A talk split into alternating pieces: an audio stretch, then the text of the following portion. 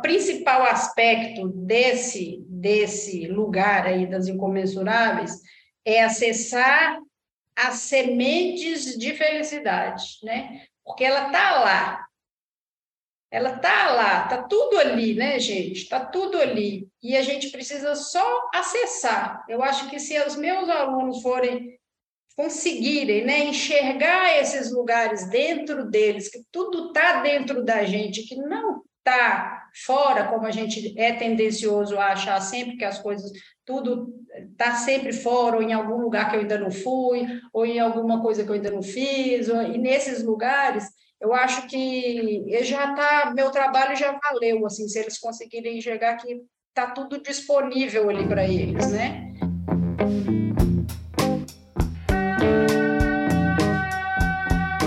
Seres de todos os reinos, vocês que nos escutam muito provavelmente têm algum trabalho em relação ao mundo interno, ao assim chamado mundo interno, envolvendo pensamentos e emoções e o nível das nossas relações, etc, etc.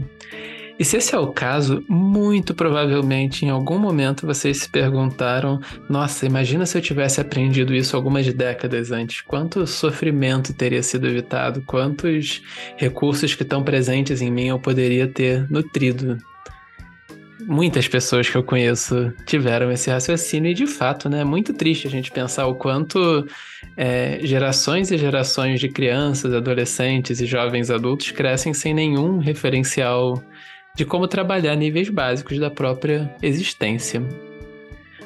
Dentre os vários locais em que esse trabalho poderia acontecer, dentro de casa inclusive, é, um que tem, é bem promissor são as escolas. É, afinal, se nós estamos formando cidadãos e preparando as crianças para o mundo, é muito importante que, junto com o trabalho intelectual e das várias competências que, que elas podem desenvolver, né, e para as quais os professores e professoras se dedicam muito arduamente, frequentemente em condições bastante contrárias, bastante difíceis, mas dentro desse, desse campo de possibilidades, ainda há muito a explorar no que diz respeito a fornecer para as crianças e para os adolescentes recursos sobre como trabalhar com o próprio mundo interno, sobre como trabalhar com eles mesmos, em última instância.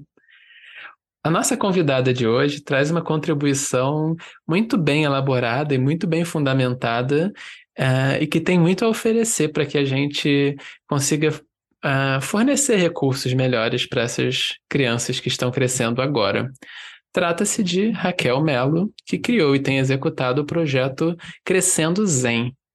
E o projeto Crescendo Zen, ele busca fornecer em vários níveis, sobre os quais a gente já vai falar é, em, muito em breve, uh, que permitem exatamente essas pessoas em formação a, a fazerem aparecer essas sementes de felicidade que já estão presentes nelas, sementes de amor, de compaixão e de sabedoria, igualmente presentes em seu próprio ser.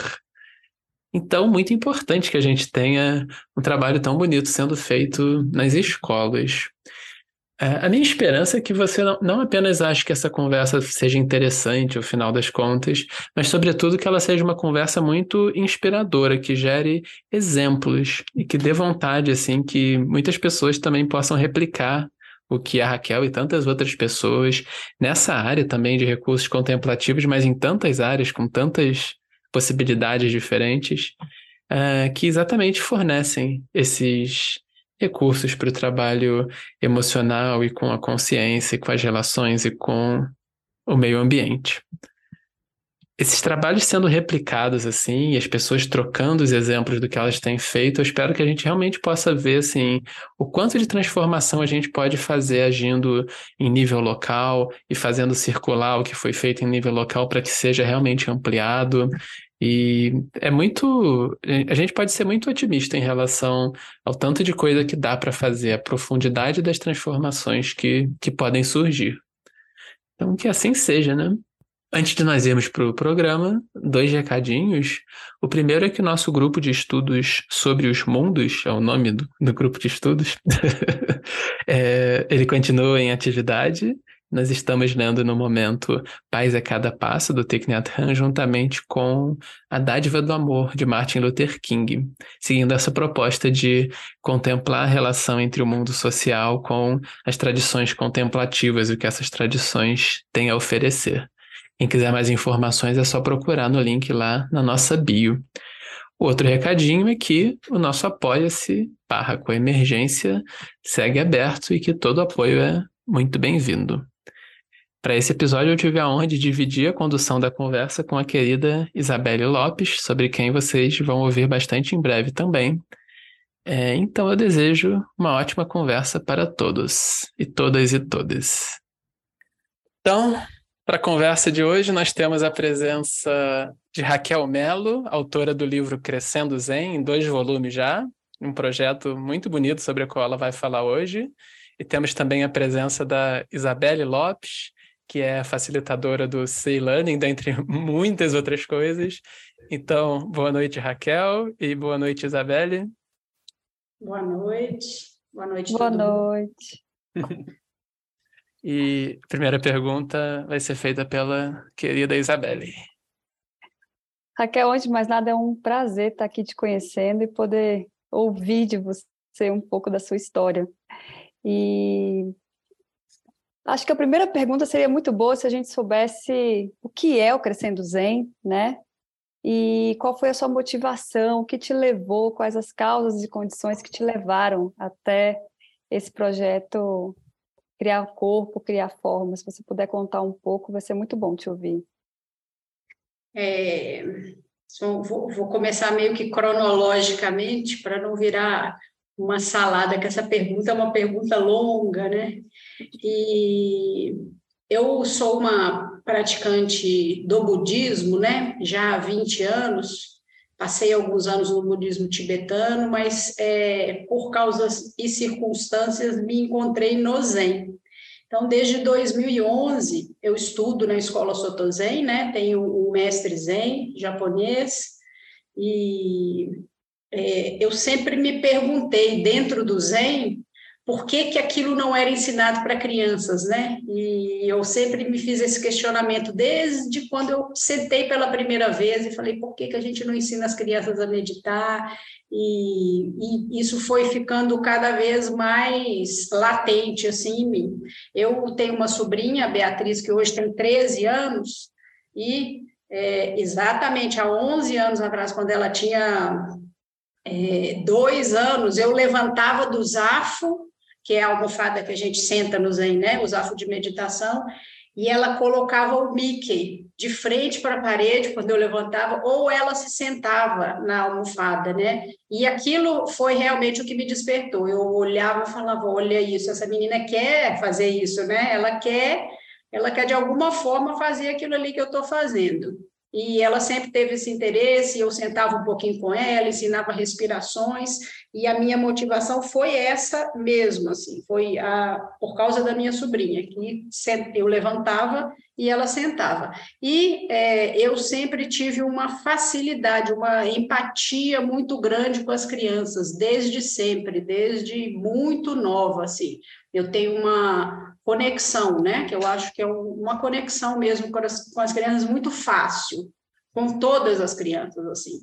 E, e aí, em 2000, eu comecei a escrever, assim, ao longo dos anos, eu comecei a escrever algumas atividades esparsas e sem compromisso, assim, um caderno, né?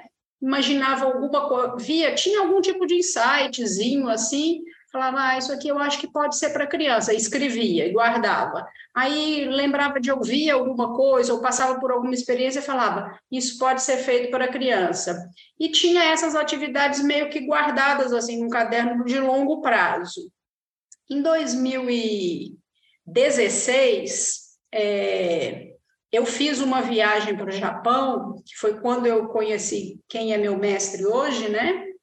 E esse mestre trabalha com crianças em Yokoji, que é meu centro de treinamento.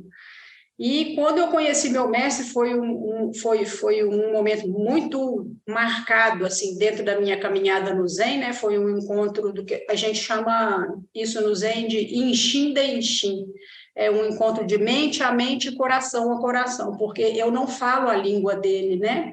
E a gente teve uma afinidade muito grande, assim, nesse primeiro momento, que era uma viagem de visita num templo é, sem pretensão nenhuma, né? E nesse dia eu fiquei muito emocionada, né, na presença dele, e ele e eu vi o trabalho que ele fazia lá com crianças, e ele falou: "Volta para cá, né? Vem, vem passar um tempo aqui". E quando eu voltei para o Brasil, é, eu trabalhava no governo, eu já queria sair, eu ia pedir minha exoneração, eu ia fazer um, eu ia dar um tempo, assim, eu ia fazer outra coisa. Podia até, eu sou advogada, né, de carreira, trabalhei na defensoria por muito tempo, e eu estava trabalhando nesse, nesse período na indústria química do Estado, e eu queria sair, estava muito esgotada e eu ia fazer outra coisa. Quando eu voltei, eu, em 2016, peguei essas atividades e levei para uma escola montessoriana aqui em Goiânia. É, e falei, vocês deixam eu fazer um piloto, né? Assim, eu vim aqui por minha conta, voluntariamente, ver se isso funciona, né? Eu tenho umas atividades com meditação, eu tenho um, um ideal, né, de fazer isso. Ela falou, deixo, porque eu já tinha procurado outras escolas antes e nunca ninguém tinha me dado esse espaço.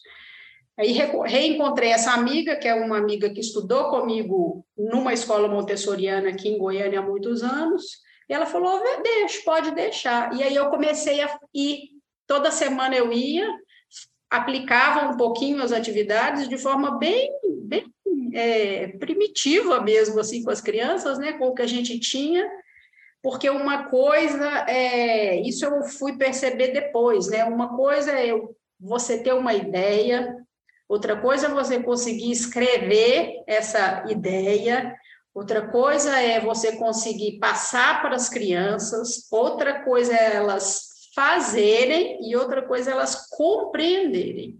O principal para mim é esse quinto passo, que elas compreenderem o que, que é o ensinamento que está sendo passado ali naquela atividade, muito mais do que elas ficarem é, em silêncio, respirando né, por vários minutos. Enfim, ah, o Crescer do Zen começou assim, então, né, é, até dois, de 2000, eu, antes disso, muitos anos eu vinha fazendo essa escrita dessas atividades, mas ele realmente começou a ser implementado em 2016, com esse piloto, né? E aí eu fiquei um ano nessa escola fazendo esse piloto, esse trabalho, falei, isso funciona, gente, né? Eu, eu, eu quero fazer isso de uma forma mais eficaz. E aí, nesse meio tempo, eu encerrei essa, esse ciclo né, no, no, governo, que eu já, eu já ia encerrar de qualquer forma, independente de eu ir para o Japão ou não, e, e aí eu fiz isso, fui para fui na segunda vez né, para o Japão para um treinamento maior e para poder observar como isso era feito pelo meu mestre lá e nas escolas japonesas também é, ao redor de, de na região chama Ishikawa, né? O templo chama Yokoji, é no, no mar do Japão, então é no, é no oeste, noroeste.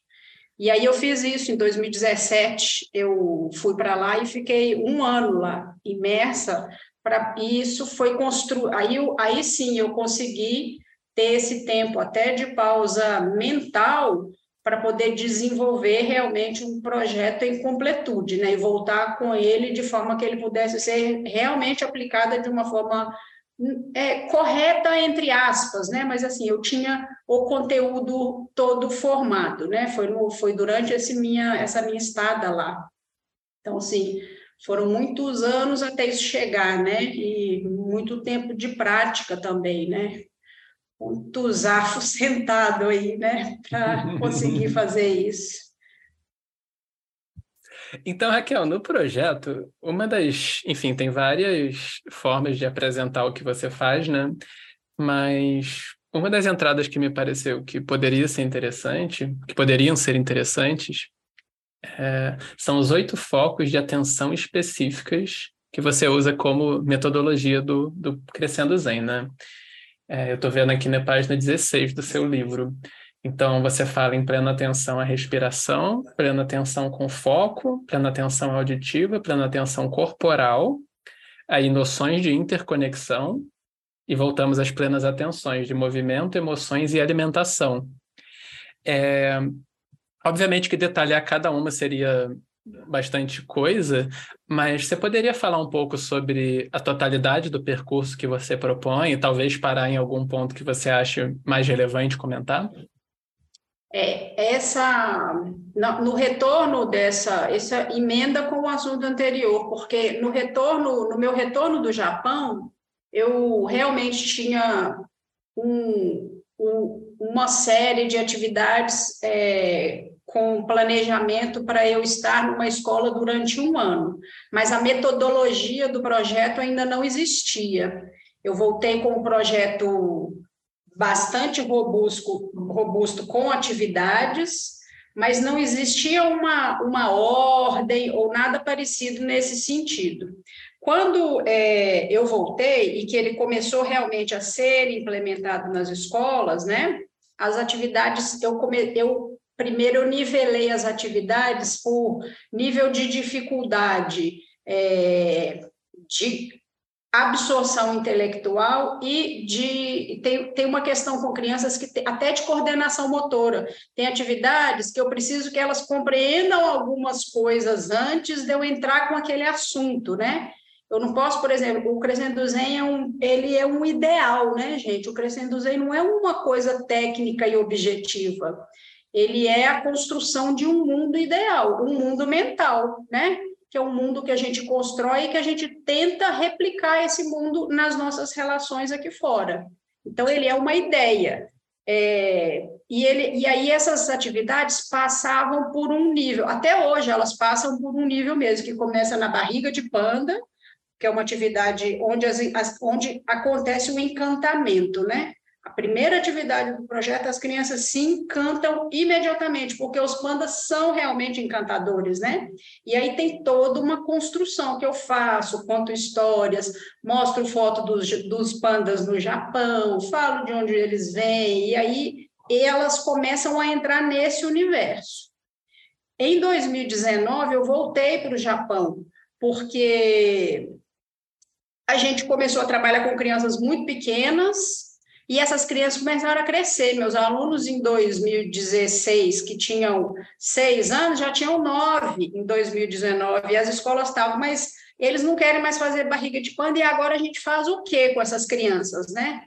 Aí eu falei, é verdade. Aí esses alunos me falavam, tia Raquel, barriga de panda não dá, né? Hello. Eu escutei isso de crianças, né? Eu falava, não dá mesmo não, já passou da sua idade. Tia Raquel tá aqui, ó, estou pensando o que, é que eu vou fazer com vocês. E aí eu voltei para o Japão em 2019 é, para é, poder estruturar a segunda fase do Crescendo Zen, que é crianças acima de oito anos e adultos, porque nitidamente a partir dos oito anos a mente das crianças dá um salto, um salto mesmo, é um outro padrão de reconhecimento. E aí depois disso vem a história dos livros. Olha só, até então não existiam os livros. Hum. Quando eu volto para o Japão em 2019, foi para é, estudar como que isso poderia ser aplicado para crianças acima de oito anos, que é realmente a faixa etária que o meu mestre trabalha. Ele recebe lá no templo crianças um pouco maiores, né?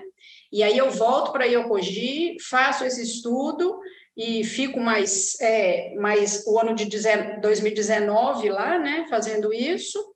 E nessa minha estada em 2019, quando eu já estava com o projeto todo pronto, eu apresento para o meu mestre e ele olha aquilo, né, e fala: mas essas, esses, essas atenções, né, que eu trabalhava, ele falava: isso aqui está dentro da perspectiva é, do Zen, né, dentro do caminho óctuplo.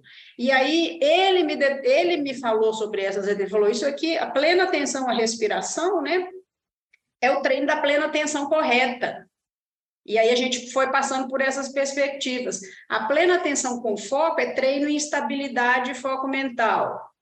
Noções de interconexão é compreensão do vazio, né, gente? Compreensão de todas as coisas.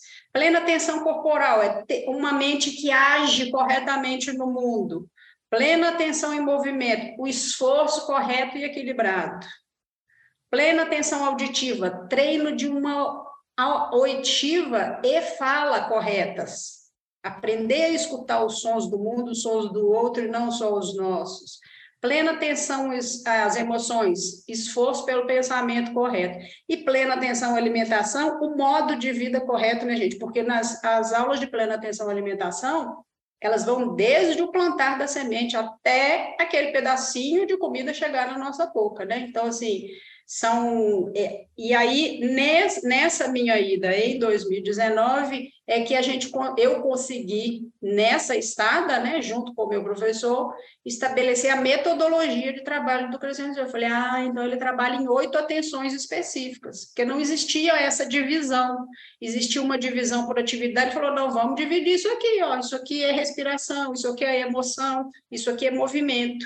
E aí ficou estabelecida a metodologia de trabalho do Crescendo Zen.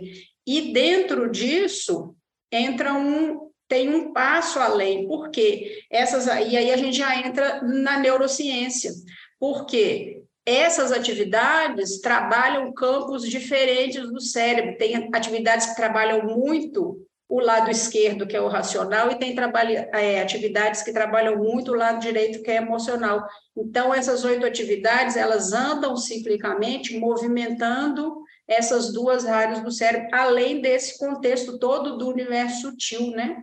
Então, isso foi desenvolvido em 2019. E aí, quando eu volto para cá, aí sim, eu tinha me inscrito no. Não tinha livro ainda.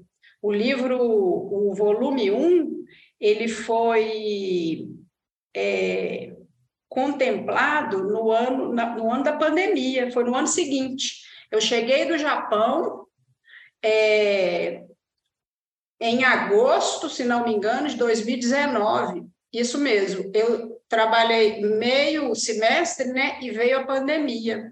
E eu tinha inscrito o Crescendo Zen no projeto da Kiense Foundation, é, para levantar cursos para publicar o livro, né, para dar é, vazão e para esse material sair para o mundo. Né? Eu já tinha um monte de coisa que podia ser publicada. E aí, em 2020, ele foi um contemplado da 500 Foundation, e aí sim veio o, é, o livro número, o volume 1, que é crianças acima de dois anos até oito anos, mais ou menos, né? E em 2019 eu volto com isso, e aí sim, o projeto ficou realmente é, bem é, organizado. E com a, a segunda parte, que é o volume 2, eu voltei com as atividades para crianças acima de 8 anos. Já em 2019 já comecei a fazer isso, mas também não existia livro. O livro é do ano passado, o volume 2. O terceiro livro não é volume, não, porque ele não ele é de atividade, ele chama Livro é, para Colorir, Meditar e Sonhar. É um livro que as crianças é, fazem colorindo, é, exercício de plena atenção com foco, né? coloca uma musiquinha. Como as imagens do livro 1 são muito detalhadas, são as imagens do livro 1 em preto e branco para elas colorirem. Raquel, é, como, como você falou agora dessas, dessas é, percepções, eu vi que você tem o um cuidado de usar a palavra atenção plena, né? E, e, é, e, a gente sabe que a gente né, tem, tem as trends, né? A gente está no momento onde se usa muito a palavra mindfulness, né? A todo tempo, a todo momento. E eu, eu, eu é, dei o seu livro, o primeiro, para um sobrinho. Eu não tive muito tempo de estar tá com ele em mãos, mas eu percebi que isso também é um cuidado seu dentro do próprio livro, né? De não usar a palavra mindfulness. E aí eu queria te ouvir, porque eu sei que isso deve ser uma escolha, uma escolha intencional, e seria muito bom é. se você pudesse compartilhar um pouco. É sim, é intencional. Eu não uso essa palavra quase que na vida. É, eu sou uma conterrânea, o, o é um conterrâneo meu Zen, né, gente? Ele, ele veio do, do, da Escola Soto Zen, eu conheço a obra dele a fundo, é uma obra honestíssima, né? O intuito dele foi muito, muito bom, mas eu, né, é, como civil que sou, compreendo que foi deturpado bastante mercadologicamente, comercialmente, de uma forma bastante negativa. Então, assim, é, tem gente séria trabalhando com mindfulness? Tem, mas é 5%. Isso eu posso dizer assim, com certeza, que é 5%. 95% é caça-níquel, gente. São pessoas que fazem cursos de um mês ou que meditam por três meses e emitem certificados. Isso não tem nada a ver com mindfulness. Nada a ver com mindfulness. O que eu trabalho é mindfulness. Tudo que o Crescendo Zen faz é mindfulness, mas eu não uso essa palavra. Eu sou questionada, eu tenho o certificado de mindfulness, mas nem falo sobre isso, nem falo sobre isso.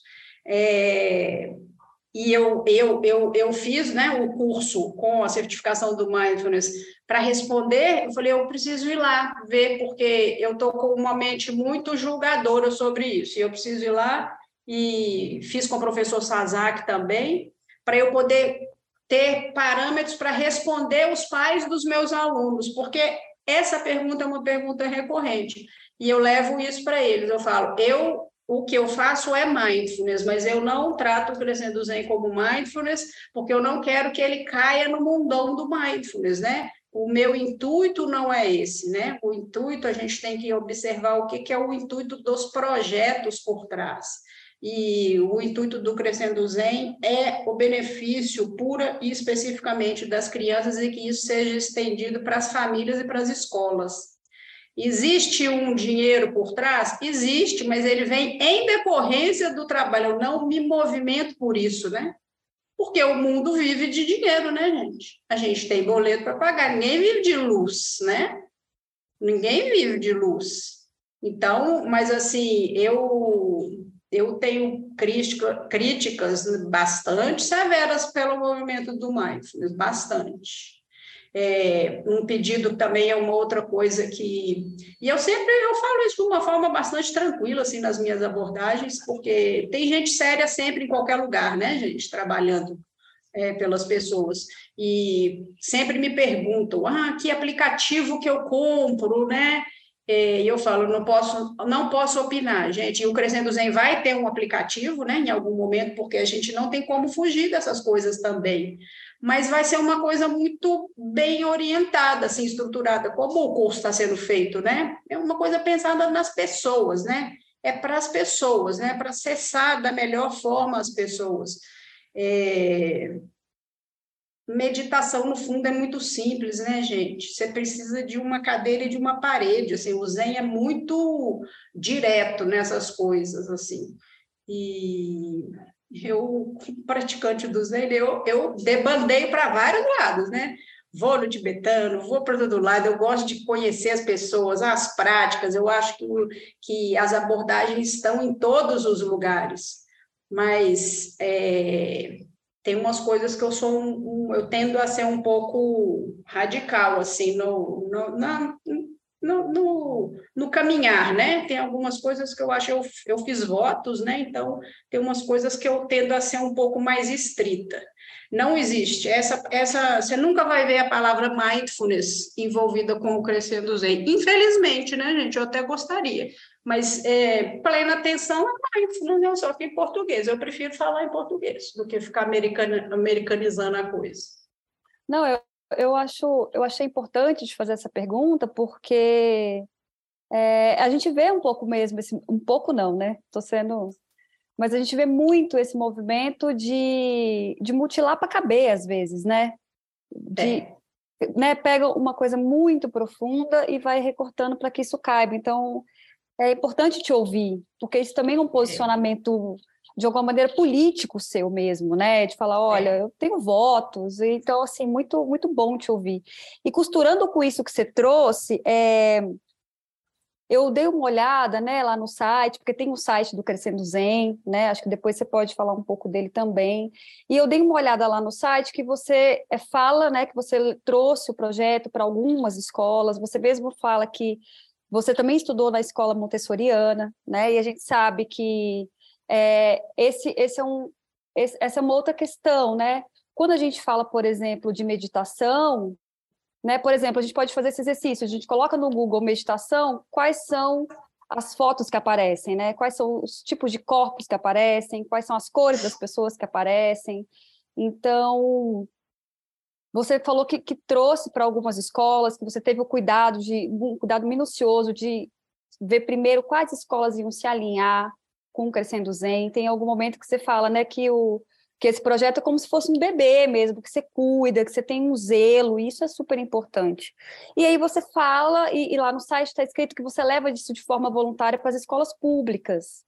E eu queria te ouvir um pouco, se você conseguiu levar isso para escolas, como, como é isso? Porque a gente sabe que a escola montessoriana é uma escola que ela tem, né, o, o ela é um pouco mais é, estabelecida financeiramente. É, eu imagino que é um perfil diferente do, das crianças de escola pública. Então, seria muito, muito bom se você pudesse trazer, sabe, como, como é isso? Se você conseguiu levar para as escolas públicas, as dificuldades, que eu imagino que deve ter vários desafios, né, atrelados a levar isso também para a escola pública. Então, se você pudesse falar um pouco, seria muito bom te ouvir. Tenho conseguido, sim, por vias próprias, porque o Estado, o que ele consegue dificultar as pessoas que querem entrar no Estado para ajudar, ele a burocracia é demais, né? Então, lá ainda em 2016, quando eu comecei a fazer esse esse trabalho nessa montessoriana voluntária, eu fazia também aqui numa escola perto da casa da minha mãe, que chama Gotinha de Orgulho. Eu ia lá e sentava também com as crianças, de forma voluntária, é, uma, uma, uma vez na semana, eu acho, ou de 15, 15 dias, eu não lembro. E é, depois que eu, com essas minhas idas ao Japão e tudo, isso ficou tudo suspenso, porque o que, que eu percebi? É, primeiro que eu não ia ter tempo de fazer isso de uma forma contínua, e a expectativa das crianças é muito grande, né? Então a gente não pode gerar uma expectativa numa criança que ela não vai ser atendida de alguma forma. Eu falei, eu preciso ter material primeiro, né? E aí, quando o livro foi lançado, é, eu fiz um, um, um, movimento. Eu sou conhecida no Zen por é, mendicância. Eu falei, a coisa que eu mais gosto de fazer é mendicância, que chama takuhatsu no Zen porque é bonito no Japão a gente ver os monges quando eles fazem takuhatsu, que o movimento da mendicância é para você oportunizar o outro, né? De movimentar seu coração. Aí, quando eu, o prêmio da 500 Foundation é super bom.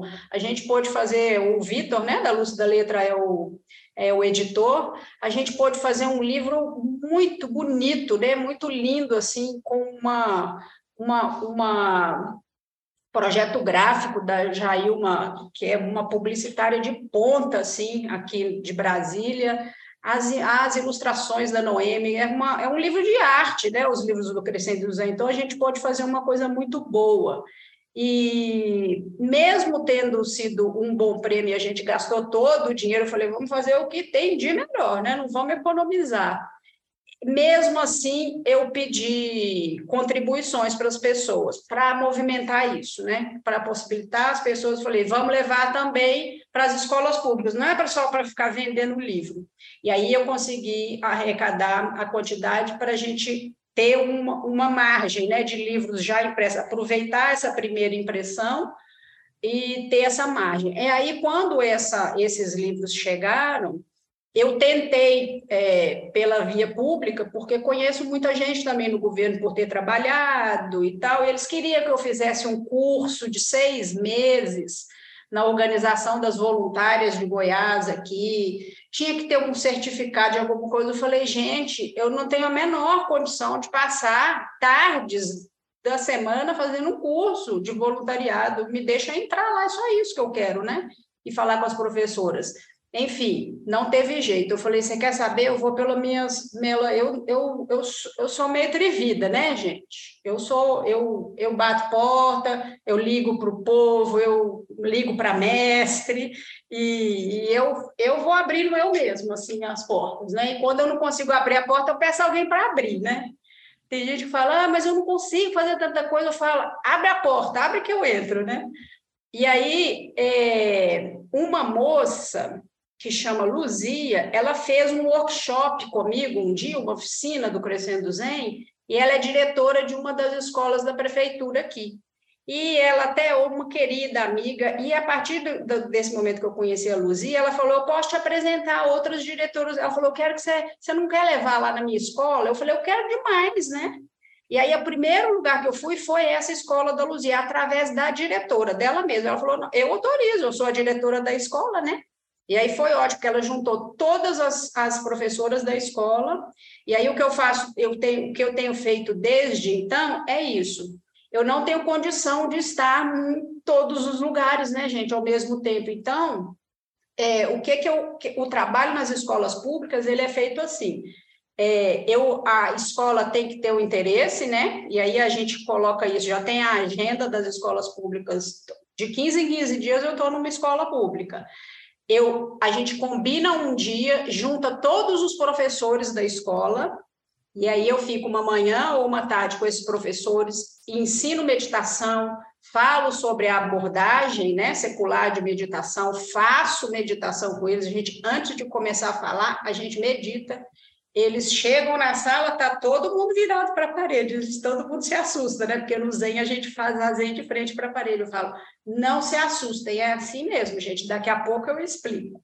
Então, assim, antes de falar, a gente precisa sentar, né? E aí eles passam por essa primeira experiência, e aí vem a abordagem da metodologia do Crescendo Zen, e aí converso com elas sobre meditação, escuto as demandas, explico como que elas vão aplicar aquelas atividades em sala de aula, como que vai ser o planejamento, e aí se a escola tem 30 salas de aula, ficam 30 livros lá na escola. Ah, tem 20 salas de aulas, 20 livros ficam lá na escola. Então, isso tem sido um trabalho contínuo desde, desde a publicação dos livros. Esse segundo volume, eu tenho um planejamento de fazer uma coisa, porque aí já é, são escolas muito maiores, né? acima de oito anos, já são muito mais escolas e bem maiores. Eu já entrei em contato, agora sim, eu, como ele foi um livro que foi contemplado pela Lei Aldir Blanc, o recurso dele, é, eu consegui conversar com a secretária de Estado já duas vezes e a gente vai fazer um evento na Secretaria da Educação, na, no auditório da Secretaria da Educação, para todos os diretores e coordenadores das escolas e mandar para todas as escolas do estado um livro para ter em todas as bibliotecas, porque aí eles ficam, vai ser uma coisa mais é, massiva, vai ser para todas, né? Porque esse que eu faço para crianças pequenas é um trabalho de formiguinha, né? Eu vou nas escolas que entram em contato, porque eu coloco lá, agenda do Crescendo Zen aberta para esse semestre. E aí as escolas mandam, eu agendo e vou fazendo isso de forma contínua.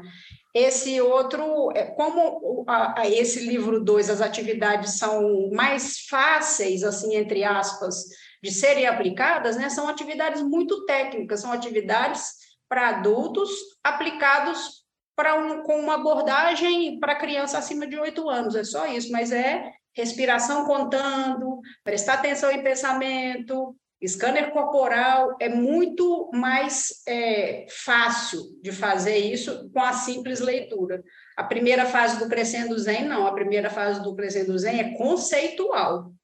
É, são, é, essas crianças estão passando por aulas de teoria, né? São determinados conceitos inseridos na primeira infância, durante toda a primeira infância. Elas têm aula sobre vida e morte, as crianças de 3 e 4 anos de idade, né? Sobre cadeia de cadeia, sobre, sobre interconexão.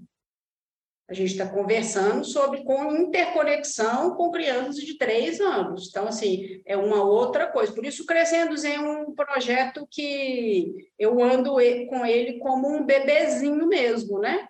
Porque ele é difícil até de explicar. Ele é difícil de explicar e ele é difícil de aplicar. Eu, eu sei que ele é a primeira fase, né? Tem, eu consegui passar isso relativamente bem para o papel, eu acho. Mas eu, nessa profundidade, né? E eu acho que vai, vai melhorar agora um pouco com o curso, né? Eu, tô, eu tenho conseguido expressar um pouco melhor no curso como o que, que é é, o aspecto sutil daquelas atividades, além daquilo que está escrito, porque isso é uma coisa do treinamento do Zen, né? Não tem como saber algumas coisas sem você ter praticado, né? É, sim. um, e Raquel, quais mudanças você percebeu nos alunos, mas também deve ter um efeito cascata assim no ambiente escolar como um todo, ou na relação dos alunos com os pais, né? É, e como você trabalha em vários níveis, assim, o nível emocional, o nível da atenção, relacional, tem um aspecto ambiental presente ali, deve ter muitas mudanças que você percebe acontecendo. Você poderia falar de algumas delas? Tem sim. É... O Crescendo Zen, ele é um movimento, né, gente? Quando o Crescendo Zen entra para qualquer lugar que seja, ali está feito um movimento. A gente movimentou outras coisas, né? Então, quando eu em qualquer todas mesmo eu, eu hoje estou em três escolas na verdade são as três escolas aqui eu não procuro mais escolas porque eu não tenho tempo para conseguir atender tantas escolas. E essas três escolas são foram meio que escolhidas mesmo a dedo, porque são escolas que têm uma perspectiva humanística do ensino. Uma escola de performance precisa do Crescendo Zen, precisa talvez até mais do que as escolas onde eu estou, mas elas não vão entender o Crescendo Zen num primeiro momento. Então, assim, para o Crescendo Zen ir para uma escola é um namoro. Começa uma paquera, eu vou lá, apresento. Esse ano foi numa escola. Apresento, aí é, entrego o livro, analisa, daqui a pouco tem outra conversa. De, é, existe um processo de digestão do que está ali, né? Porque é tudo muito novo aqui para nossas bandas, né, gente? O Zen está aqui no, no Brasil desde 1960, com o mestre. Então, assim, é tudo muito novo, um bebê, né? Se a gente está falando de Elos, 50 anos não é nada, né? 50 anos tenho eu. Então, assim, é nada. É, então, assim, é um longo processo. Essas três escolas, foram as escolas que entenderam o Crescendo Zen de imediato, porque elas também vendem um ideal e criam um mundo ideal, né? Então, elas não tiveram nenhuma dificuldade com o Crescendo Zen, super apoiam, o projeto está dentro delas, as famílias apoiam, só que quando todo ano, né, e quando eu vou para essas escolas, uma reunião é feita com as famílias para eu explicar o que é o Crescendo Zen. Por quê? Porque dentro desse movimento, as crianças começam a é, acessar, né, caminhos e algumas coisas dentro da mente delas que normalmente elas não acessariam. Então, uma criança que no, dá um, me dá uma resposta numa aula de plena atenção auditiva. Eu escutei o som do sol, que era para a gente escutar os sons da natureza. Essa criança acessou a mente que o Crescendo Zen quer que ela acessa. E essa criança chega em casa e fala que acessou o som do sol, o pai vai falar: essa criança está louca, né? Então ele precisa entender o que está sendo trabalhado com essa criança. As, as famílias são informadas, olha, o planejamento é esse, todo final de mês tem um relatório. Foi trabalhado com seu filho isso aqui, ó, essa perspectiva, essa, esse foco é o principal, mas essa atividade trabalha tudo isso aqui, né? E as crianças começam a é, movimentar esse aspecto sutil e emocional da coisa, assim como nas escolas. Então, assim, movimenta até a cozinha da escola. Que eu chego lá, começa a ter rachi em escola, começa a ter potinho com fruta picada em quadradinho, porque tem que ser exatamente o tamanho do quadradinho que cabe na boca da criança para a gente fazer atividade da plena atenção. Começa a ter outras coisas dentro desse movimento. Então, assim, movimenta todo mundo né? Tem, tem uma sala especial para fazer as aulas do Crescendo Zen, porque eu preciso criar um ambiente propício para que isso seja trabalhado, né? Não dá para ser no meio do pátio com um monte de distração. Então, assim, tem toda uma estrutura por trás é, que movimenta muita gente. E aí, para dentro disso, eu trago também o, a, a, todo mundo da escola. Eu falo, vamos fazer meditação com todos os professores. Começo de ano sempre tem, sempre levo treino, falo sobre isso, levo alguma coisa nova, levo o texto, eles fazem, né? Os professores da segunda fase, agora, eles é que são treinados para fazerem com as crianças todas as semanas em sala de aula, criança acima de oito anos, eu não fico mais toda semana com eles. O professor faz, porque ele tem que ter independência, e isso é bom para eles também, né? Porque eles também precisam, às vezes, mais que os alunos. Nas escolas públicas, principalmente. A realidade das escolas públicas, os professores, eu acho que precisam mais que os alunos, talvez. Então, que eles aprendam também, né? E que seja do benefício deles. Mas movimenta todo mundo. Aí, pai me liga, Raquel, o menino está comendo, tampando o ouvido aqui em casa, só quer comer com o olho tampado. Falei, está escutando o som dos alimentos. Está escutando o som dos alimentos, está fazendo os desafios, né? Plena atenção à alimentação. E eu, o, é, menininho que comia, que eu acho que eu contei esse caso aí embaixo, nunca vou esquecer, né? Um dia numa escola, um, a gente sentou, tá, tinha uma apresentação, assim, eram umas salas, cada para falar o que, que as crianças faziam, né? Uma sala era com a professoria de teatro, a minha era da meditação, a outra era da pintura, cada era uma coisa. E aí o, chegou um pai assim, todo gorducho, e eu falei: Olha, papai nem precisa da barriga de panda, ele já tem. Vamos sentar e mostrar como que faz. A criança mostrava para a família, né? O que, que ele fazia. E quando esse, essa criança, esse menino tinha dois anos, quase três, ele tinha fralda. Quando ele colocou o bichinho embaixo da barriga, o panda embaixo da, da blusa, o pai começou a chorar, encheu o olho de lágrimas e falou: Meu Deus, agora tudo faz sentido, agora tudo faz sentido. Esse menino só anda com esse panda embaixo da barriga em casa, coloca o dinossauro embaixo da barriga, dorme com o dinossauro na barriga, não tira o dinossauro da barriga. Eu falei, fazendo barriga de panda, né? Ele quer ir para aquele lugar, né? Aquele lugar mental de paz e tranquilidade. A criança não falava, ela não falava e reconhecia, né? Através desse, desse movimento. Já escutei tanta coisa boa, gente. Tem mais Meus algum? Os alunos são muito maravilhosos. No final do livro você coloca alguns depoimentos. Eu coloco alguns depoimentos lá. Aquela menininha que está até, tá até grande, entre aspas, as bolinhas da minha mente estão muito bem. As bolinhas da minha mente estão Aquela criança, a gente estava no auge da pandemia, no auge, todo mundo trancado. Aquilo foi uma aula online, todo mundo desesperado, aquele tanto de morte. E a gente teve essa aula sobre as bolinhas, a gente tratou, tratei muito de plena atenção às emoções, né, durante as aulas da pandemia. E aí eu perguntei, né, e como que estão, né, as, tudo muito muito leve, menos tempo, pra, porque estava tudo né, tão pesado e sobrecarregado.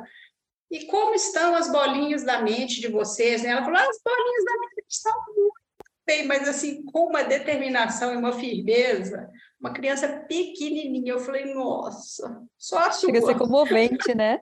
Chega a ser comovente. Essa me marcou muito essa fala dessa criança também, porque a gente estava num momento muito difícil, muito difícil, todo mundo. E aí, Raquel, eu vou te pedir para especificar um pouquinho mais de alguns dos níveis que você trabalha. É, que mudanças você vê, por exemplo, em como as crianças ou pais, professores lidam com as emoções, por exemplo? Olha, é... o Crescendo Zen não tem como ser medido ainda, né, gente? A gente não tem como medir algumas coisas. De vez em quando eu me pergunto, mas é, é, alguém me pergunta, mas vocês já estão fazendo é, estudo disso, né, medição, porque tem como fazer essas pesquisas longitudinais de, de longo prazo dentro, dentro do universo da pesquisa. Né? É, um, é um dos meus intuitos fazer uma, uma pesquisa como antropóloga, até já tem antropóloga, psicóloga, mas a gente não conseguiu fazer isso ainda no nível universitário, para ter esses mecanismos é, como o Inner Kids nos Estados Unidos tem. É um projeto já de 20 anos, é o maior projeto de meditação com crianças que a gente tem no mundo, eles já têm essas medidas exatas, assim, de como que as crianças é, vão avançando ao longo do tempo, que tipo de resposta que elas estão tendo, que tipo de é, escolhas que elas estão fazendo já na adolescência, né? Crianças que passaram por projetos assim. A minha medição até hoje, ela é só da prática e das respostas que eu tenho das escolas e das próprias crianças, né? Então, assim, a minha melhor medição emocional, né? Porque o Crescendo Zen é um projeto que trabalha sobretudo amor, né? Sobretudo amor. É educando o coração mesmo, né? Para ser um coração compassivo, é isso é quando eu chego numa escola e eu vejo uma criança que me, eu nem enxerguei a criança, ela atravessa o pátio correndo quando eu chego para perguntar, e me abraça e fala: ah, agora é a hora da minha aula, e ela fica indignada que ela ainda vai ter que esperar tipo umas três aulas na frente dela. Eu falo: já, já, elas ficam super ansiosas para irem para a aula do Crescendo Zen.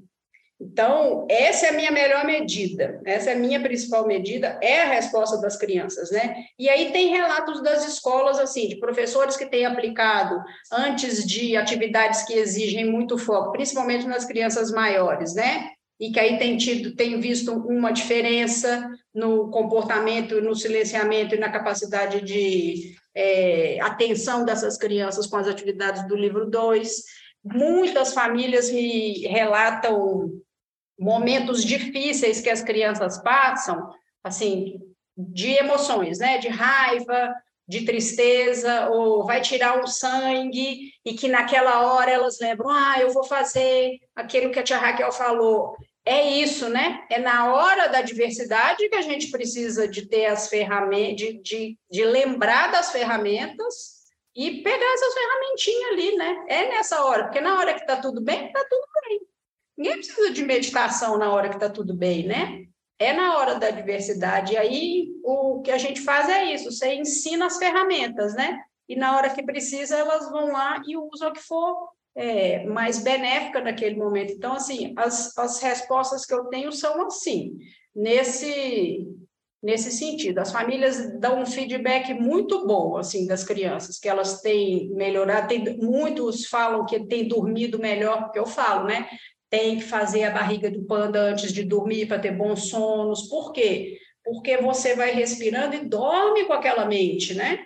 Você dorme com aquela mente que vai tranquilizando. Quimicamente, sua ciência já deu conta disso, gente. Respira e tudo vai colocar, sendo colocado no seu, no seu devido lugar ali, né? Quimicamente. Então, muitas me falam, pararam de ter pesadelos, né? Ou, ou que tão, eu fiz em casa, não. ah, fui na praia, tia Raquel, e eu lembrei, eu sentei e fiquei lá meditando. Então, é esse impacto, né? Elas, elas vão começando, aquilo vai começar a ser natural dentro da rotina delas e da vida, né? Principalmente. É um, é um, é um tipo de ensinamento que é para elas levarem aquilo para a vida mesmo, né? Não é para é, resolver nada ou ter algum, algum não tem uma perspectiva de ganho né, naquilo ali. O benefício vai vir, né? Se fizer de qualquer forma, o benefício está aí, está lançado. Mas não é esperando que nada aconteça, mas vai acontecer, né? E Raquel, é, você disse que, que para esse livro 2, né, você não tá, é, essa impossibilidade de estar em todos os lugares ao mesmo tempo, que aí você vai, passa uma manhã com os professores, né, dá um, um, um, tem uma roda de conversa e depois eles vão aplicar essas práticas, né? E aí, de acordo com essa última fala que você trouxe, me surgiu uma coisa que eu acho que é, que é importante, assim, né? Esses professores, eu imagino que deve ter algum momento que alguma emoção um pouco mais aflitiva surja, né, com algum aluno, ou que, por exemplo, é, algum aluno tenha alguma questão que acaba aflorando a partir da prática. Queria saber se isso acontece, se não acontece, como, como lida com isso.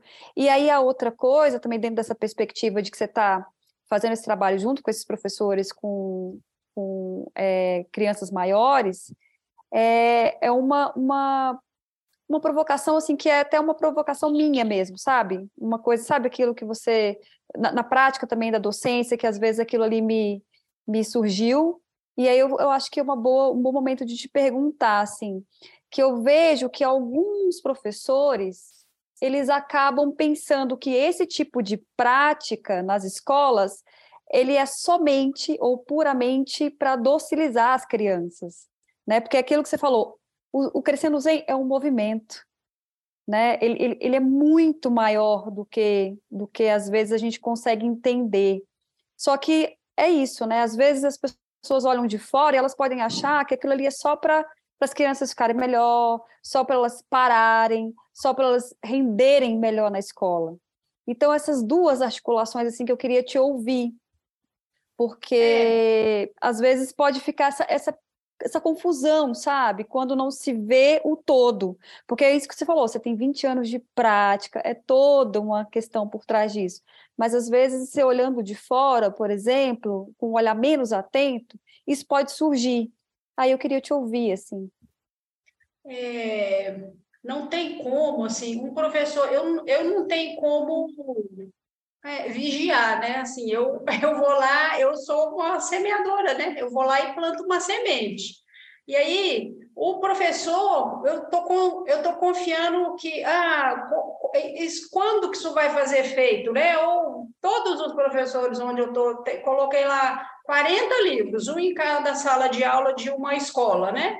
40 professores vão fazer as atividades? Não sei.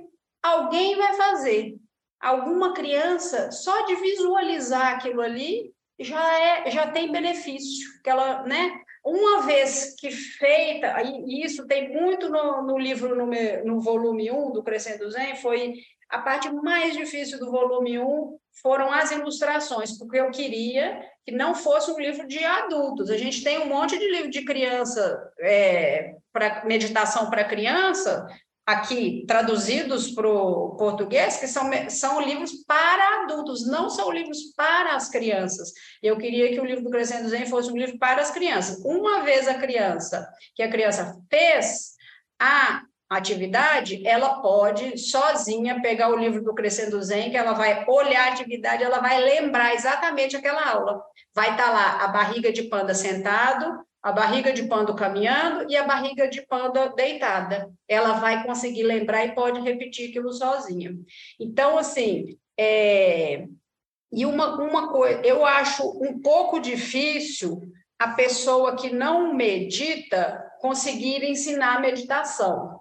Então, um professor que não é, é todo, não é todo mundo que vai querer fazer meditação, né, gente? Não é todo mundo que vai gostar de fazer meditação mas o livro está lá, ele vai estar disponível nessa escola enquanto aquela escola estiver lá. O livro está lá, está na biblioteca. Alguém vai fazer, alguém vai se interessar e algum aluno vai ser tocado por aquilo. E assim gira essa roda, né?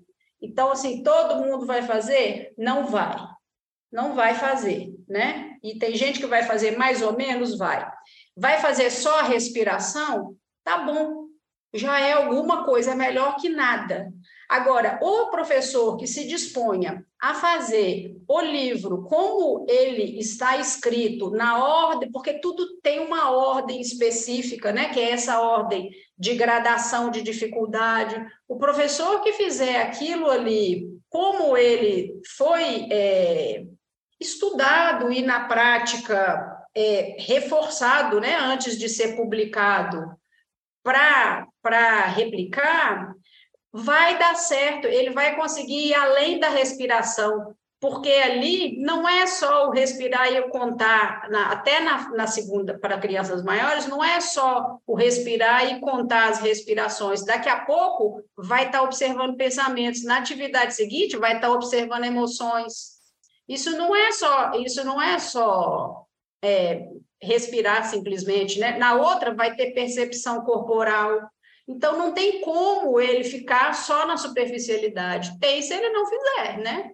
Aí vai só respirar lá e contar algumas vezes mesmo. Se ele passar por todas as atividades, necessariamente ele vai ser obrigado a olhar, a ter essa capacidade de olhar para si mesmo, né? Que é o que interessa, na verdade. Essa capacidade de ter um olhar profundo e honesto sobre si.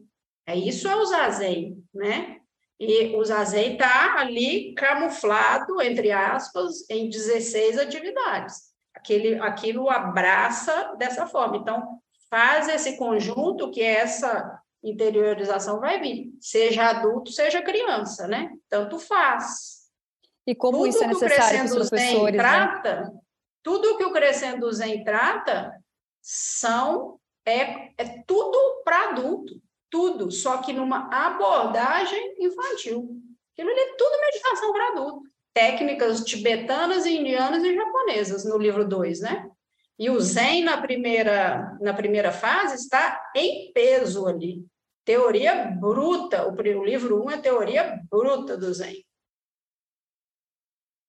E como isso é um cuidado né, que pode beneficiar tanto também os professores, né?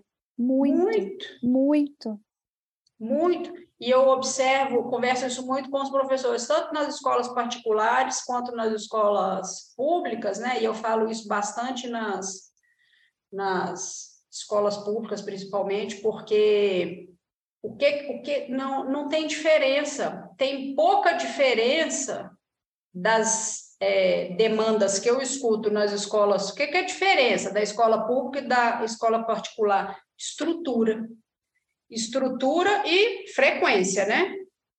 Porque uma das coisas que me entristece em profundidade é que eu entro nas escolas particulares e eu não tenho aluno preto.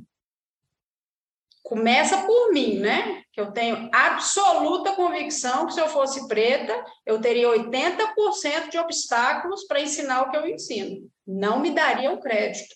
Eu tenho perfeita percepção disso, muito, né? Então, e isso me entristece muito. Eu entro e falo, nossa, gente, mais um ano menos aluno preto, né? Mas vamos lá, onde eu vou onde os pretos estiverem, não tem importância, mas aí de vez em quando aparece um, e ele é privilegiado mesmo, assim, mesmo, né? Porque a gente tem que fazer esse esforço, gente. A gente, infelizmente, isso ainda é uma pauta, né? Porque na minha cabeça não deveria nem ser pauta mais mas a gente não vive nesse mundo, né? E as, a, mas o que eu estava dizendo era isso, né? Eu converso com os professores nas escolas públicas, converso com os professores nas escolas particulares. A diferença é estrutural, né? Porque realmente é uma diferença gritante.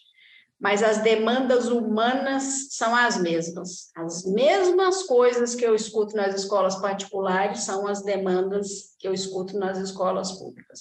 As mesmas. Por quê? Porque é humano, né? A gente não foge disso em lugar nenhum. Então, que isso esteja para todo lugar a possibilidade de, de abrir espaço para essa perspectiva mental, né? De abertura de consciência em qualquer lugar. E a gente vai onde a gente conseguir e, e, e põe onde conseguir e eles fazem o que eles conseguirem também, né? Tem, sempre vai ter gente lá para fazer isso, sempre vai ter alguém, gente, sempre vai ter alguém interessado, sempre vai ter. Eu vou lá e coloco, e está lá. E um dia alguém lê. E se não lê, está tudo bem. Alguma criança um dia vai aprender a ler. E aí ela lê e está tudo bem também, né?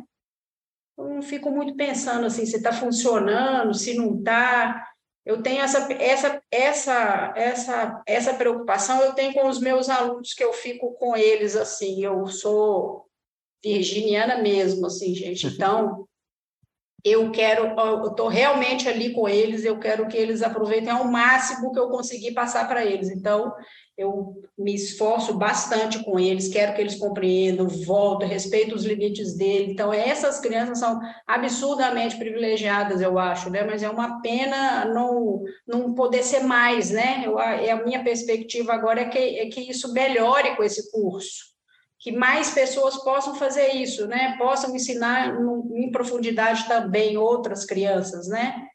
onde eu não consigo ir, né? Porque não tem nem perna para sentar o tanto que eu precisaria sentar no chão com elas. E Raquel, eu queria seguir mais um pouquinho naquelas perguntas que eu estava te fazendo sobre um, o benefício que a meditação, não só a meditação, né, mas toda essa uma certa forma a gente poderia chamar zen, assim, uma certa forma contemplativa de viver, né? Pode ter sobre as crianças, comparando com uma criança que não tem acesso a isso. E eu concordo quando você diz, na verdade, eu achei muito bom que você demonstrou uma preocupação em, uh, em estudar cientificamente, né? Em mostrar evidências de que uh, essa prática é benéfica. É... E, ao mesmo tempo, vendo, por exemplo, estudos sobre efeitos da meditação sobre certos grupos ou em certos contextos, eu sempre tendo a achar também que tem coisas que não são muito capturadas por estudos propriamente, né? Porque, enfim, eles têm limitações e contextos e dependem de valores que ficam implícitos do que é bem-estar, do que é sucesso, de qual o objetivo da vida, enfim. Uh, então, até por isso eu te perguntei um pouco, baseado bem na sua observação também, sabe? Porque tem muitas coisas que a gente vai ver olhando para as crianças, olhando os professores, que vai estar tá em um nível talvez um pouco capturável cientificamente, mas que a gente percebe que está sendo benéfico olhando mesmo, né, com a sensibilidade humana. Por isso, eu queria te perguntar também sobre as habilidades de relacionamento, assim, se você falar de crianças que têm acesso a práticas como essas e as que não têm, se você costuma perceber alguma diferença sobre, nesse nível. É... é uma, é uma pergunta difícil de responder, porque eu só convivo com criança que medita, né? Praticamente só convivo com criança que medita, mas a gente Muito dá bom. né? Então, os meus alunos não, não são é páreo duro, né? Assim, é difícil, porque nessas aulas é, eu tenho tido, é, principalmente agora com a, com a filmagem desse curso também, e já de um tempo, já, já de um tempo para cá eu tenho, eu estou bastante numa pegada científica, assim, sabe? Lendo muito, muita coisa, tem muita coisa nova saindo, muita coisa muito relevante, né? E isso eu converso sempre nas escolas, com as famílias, a abordagem do crescendo zen ela é científica, né? Ela, ela, ela tem, ela não tem conotação religiosa zero, né? E tudo o que está ali, principalmente nos livros, porque nos livros não estão todas as atividades de um ano, né, gente? Senão ia ficar uma coisa muito enfadonha, são quase 70 atividades no ano. Você ter, é, tem que ter pauta, né? Com criança para um ano inteiro, são muitas atividades. Ali estão as principais atividades, bem entre aspas, as que as crianças gostam mais, na verdade. Aquilo ali foi exaustivamente testado na prática, exaustivamente, exaustivamente. Eu não sei quantas aulas eu já dei de cada uma dessas atividades.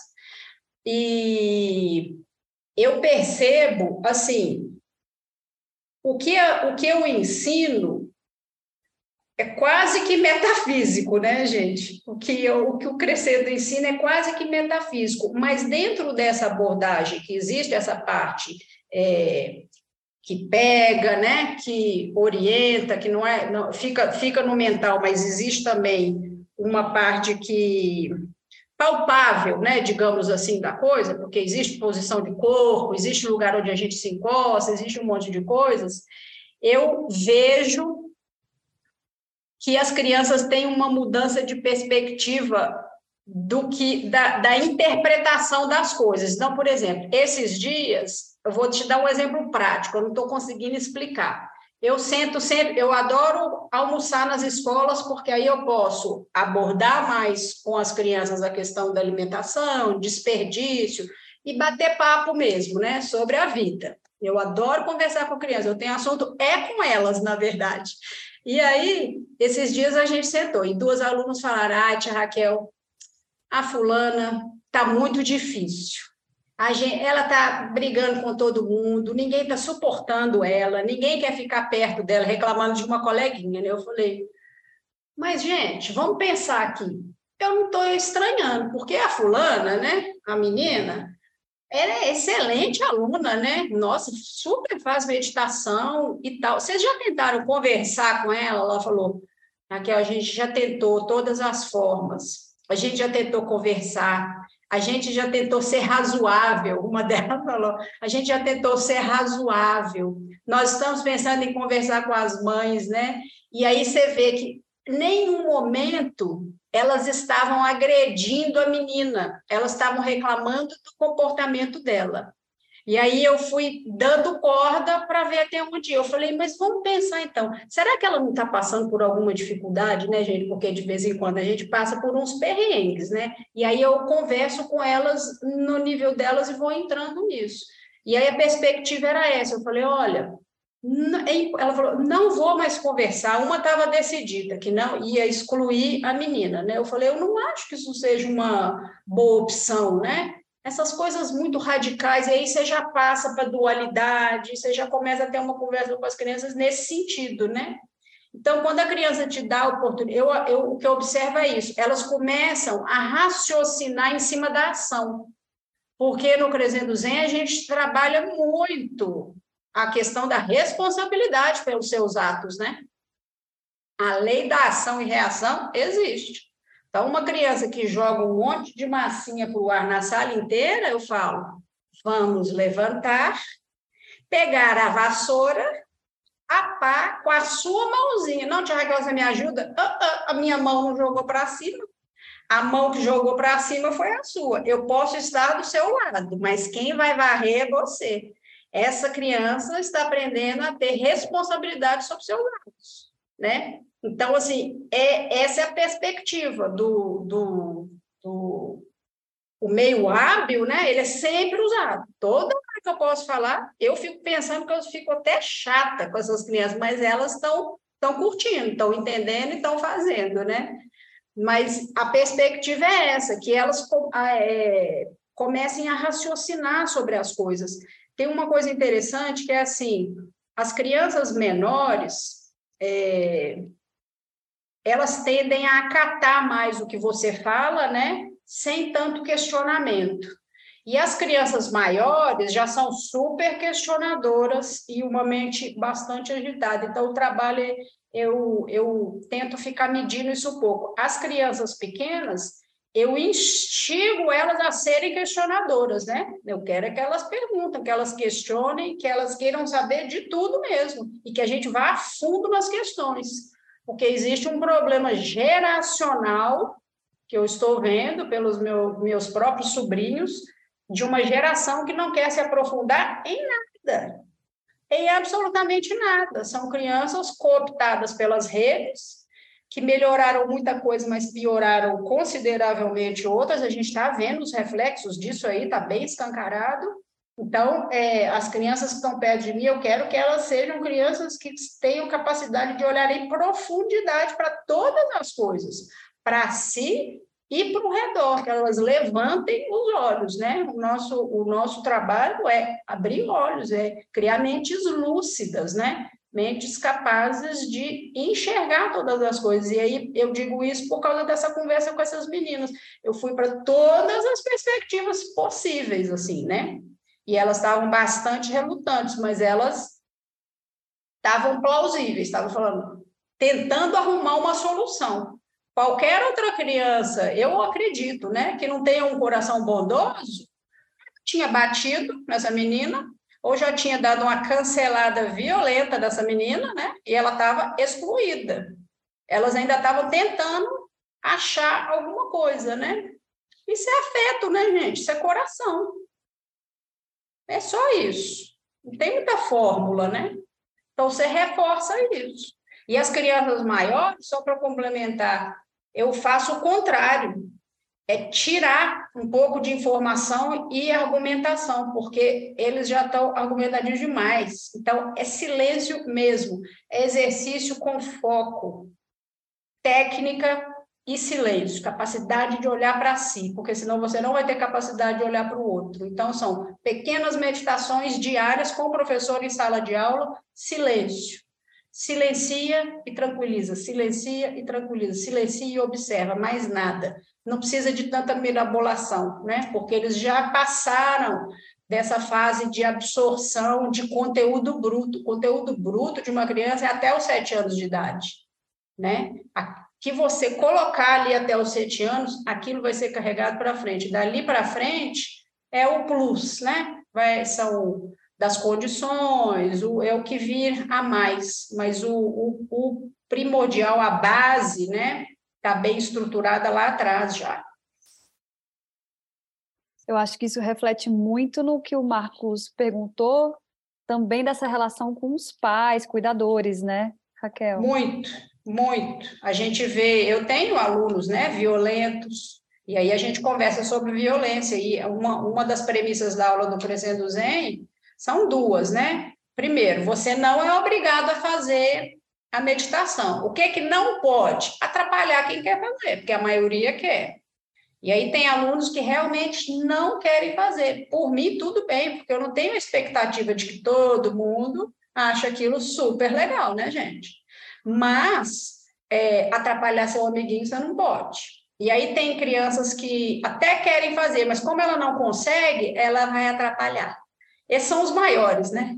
Então eu vou atrapalhar. As pequenas não tem quase, não tem muito problema, porque elas amam, porque as atividades são muito legais, né? Cada dia uma coisa nova, e a minha linguagem com elas é muito direta. Os maiores têm um, um pouquinho de resistência, mas vai passando com o tempo, porque em algum momento eles acessam aquele espacinho aí, dá aquele insightzinho, eles têm esse start, esse lugar é bom. Aí eles começam a querer fazer de novo. Tanto que quando eu saio, eu fico dois meses no primeiro semestre, oito semanas eu fico no primeiro semestre com as crianças maiores e saio, propositalmente. Para eles não entenderem que aquilo ali só funciona se eu estiver lá. Não, o professor foi treinado, o professor que vai fazer com você. Eu não posso ficar aqui já de babá de menino grande, não. Falo com eles, né?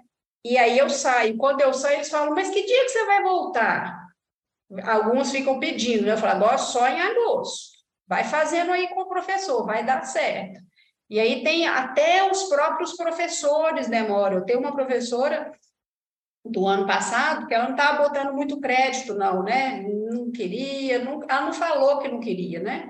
Mas não vinha para fazer junto e tal. Demorou um semestre inteiro assim, ela foi tirar o sapato para entrar no tatame no segundo semestre. E eu deixei, fui fazendo, fui fazendo. Lá na frente, ela e um outro aluno, elas em algum momento é, acessaram esse lugar, porque o tempo, gente, não é o meu tempo, né? Não sou eu que determinei, ah, vão ser oito semanas e 16 semanas. Não, gente, isso aqui é um, é um ideal, né? Que bom se funcionasse assim. Mas o tempo é de cada um. Se essa criança demorar um ano para ter esse start, que tenha em um ano, né? É melhor do que não ter nunca. É melhor do que não ter nunca. Isso aí, é, é a ciência já deu conta disso. Já deu conta disso.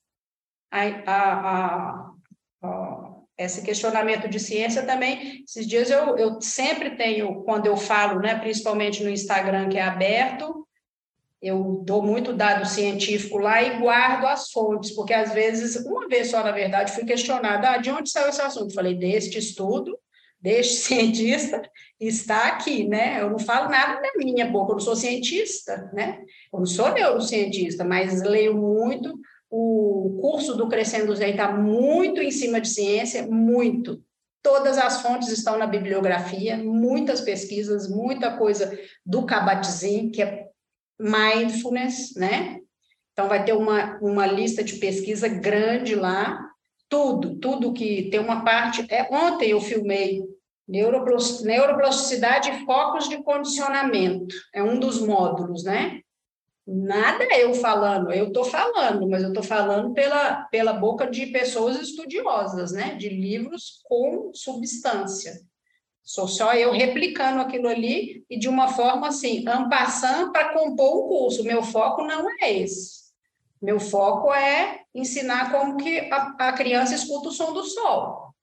Eu não sei nem se isso tem jeito de ensinar, porque no Zen não tem. Ai, Raquel, muito bom. Isso é, é muito comovente mesmo, escutar o som do sol. É quase um koan, né? É que a criança um fez. Quase um koan. Nunca vou esquecer disso. Nunca vou esquecer e aí, disso. E aí, pensando nas pessoas que ficam escutando, né? Isso tudo que você está que você tá trazendo, que você está dizendo, dessas suas experiências mesmo do chão da escola, eu fico imaginando assim que as, as, algumas pessoas, alguns professores, eles ficam pais também, né? Ficam ouvindo e se entusiasmam assim pela meditação, né? E, e, e trazendo esses dados que você traz, né? Dados da, da ciência, que realmente traz muitos benefícios para sono, para muitas coisas. Mas eu fico pensando assim que talvez essas pessoas elas podem pensar que que dependendo do jeito que traz a meditação, né, para as crianças principalmente, isso pode trazer algumas resistências, né? Pode trazer, é, o, pode fazer esse efeito contrário, assim, de não querer voltar mais para aquele lugar, de, de não querer mais fazer, assim.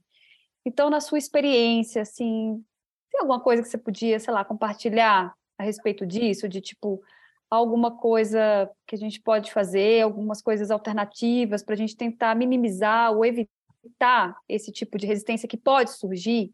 Eu sei que você falou um pouco disso no começo, de que é isso, né? Não adianta você não meditar e querer levar alguma coisa nesse sentido, ou seja, não adianta você não meditar e querer ensinar meditação.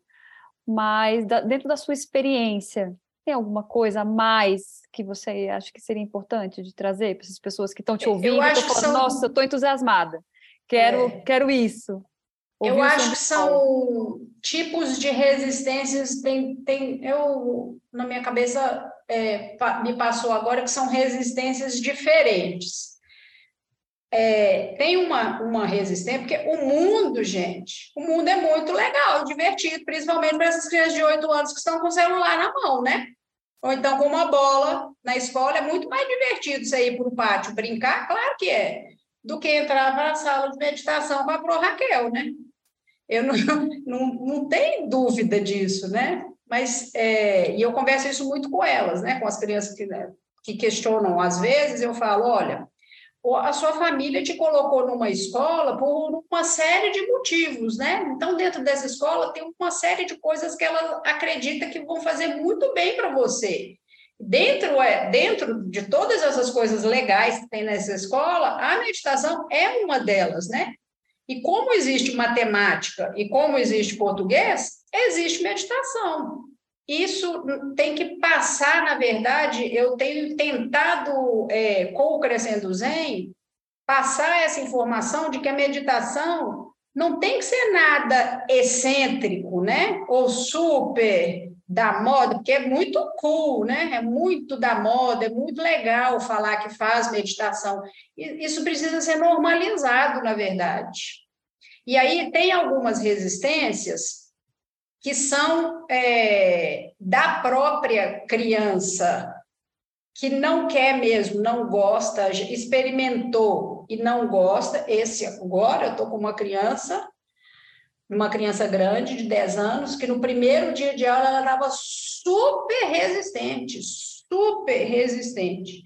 Em um mês de aula, ela já é outra criança, porque ela não, você precisa experimentar, mas me dá pelo menos uma chance, né?